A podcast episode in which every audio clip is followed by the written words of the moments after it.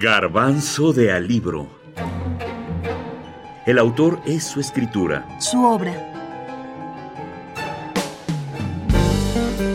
Los tipos duros no bailan. Norman Mailer.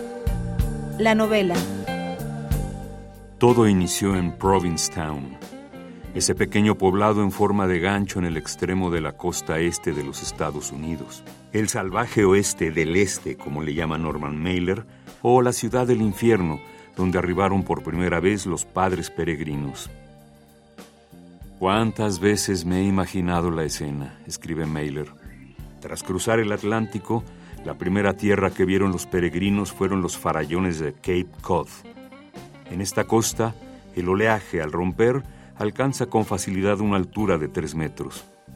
En los días que no sopla el viento, hay un peligro todavía peor. Los veleros pueden ser arrastrados por la fuerza de las mareas hasta encallar en los bajíos. En la costa de Cape Cod, la causa de los naufragios no son las rocas, sino las arenas movedizas.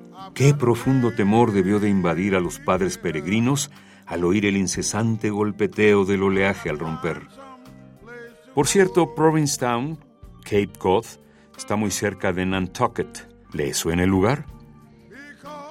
También quizá inició todo cuando Mailer escuchó la anécdota de que Rocky Marciano y otros boxeadores habían sido invitados a bailar con la novia de un mafioso llamado Frank Costello. Después de cumplir los caprichos de este mafioso, los boxeadores en voz de Rocky Marciano le dijeron a Costello que ahora a él le tocaba bailar. Y los otros dicen, ahora le toca a usted, señor Frank.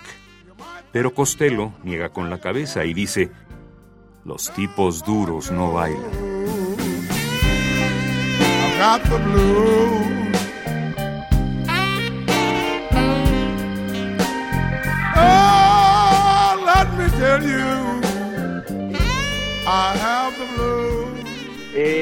la novela de Los hombres duros no bailan, Tim Madden se llamaba el personaje principal, pero siempre me, eh, me atrajo ese personaje eh, llevado por, la, por los vicios, eh, por el alcoholismo, por la tragedia, por el alcoholismo.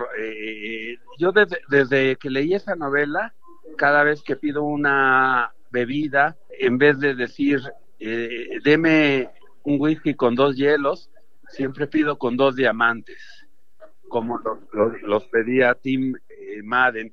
Una novela también muy difícil porque es finalmente una tour de force, ¿no? Eh, demasiado compleja. Es de las novelas que menos me interesan a mí de Mailer.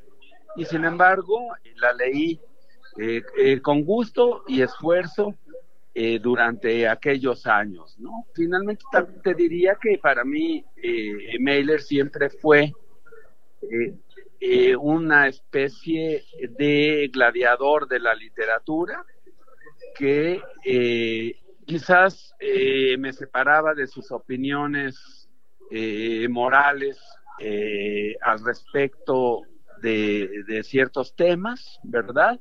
Pero lo considero entre uno, uno de los escritores más importantes en mi vida, ¿no?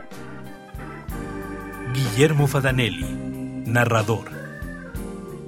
El asunto es que en ese poblado se despierta Tim Madden, quizá alter ego de Mailer, después de 24 días de haber sido abandonado por su esposa. Tiene una resaca terrible, además de que no recuerda casi nada.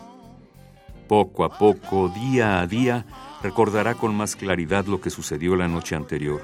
Se da cuenta que tiene un tatuaje rojo en el brazo, que no tenía un día antes que en su carro en el asiento del copiloto hay sangre, pero sobre todo cuando va a su escondite donde siembra marihuana en un bosque cercano, encuentra una cabeza de una rubia. Él no sabe si la mató. No tiene certeza si es la rubia con la que estuvo la noche anterior o es la cabeza de su mujer. Ahora cuando se cumplen 24 días que ésta lo abandonó.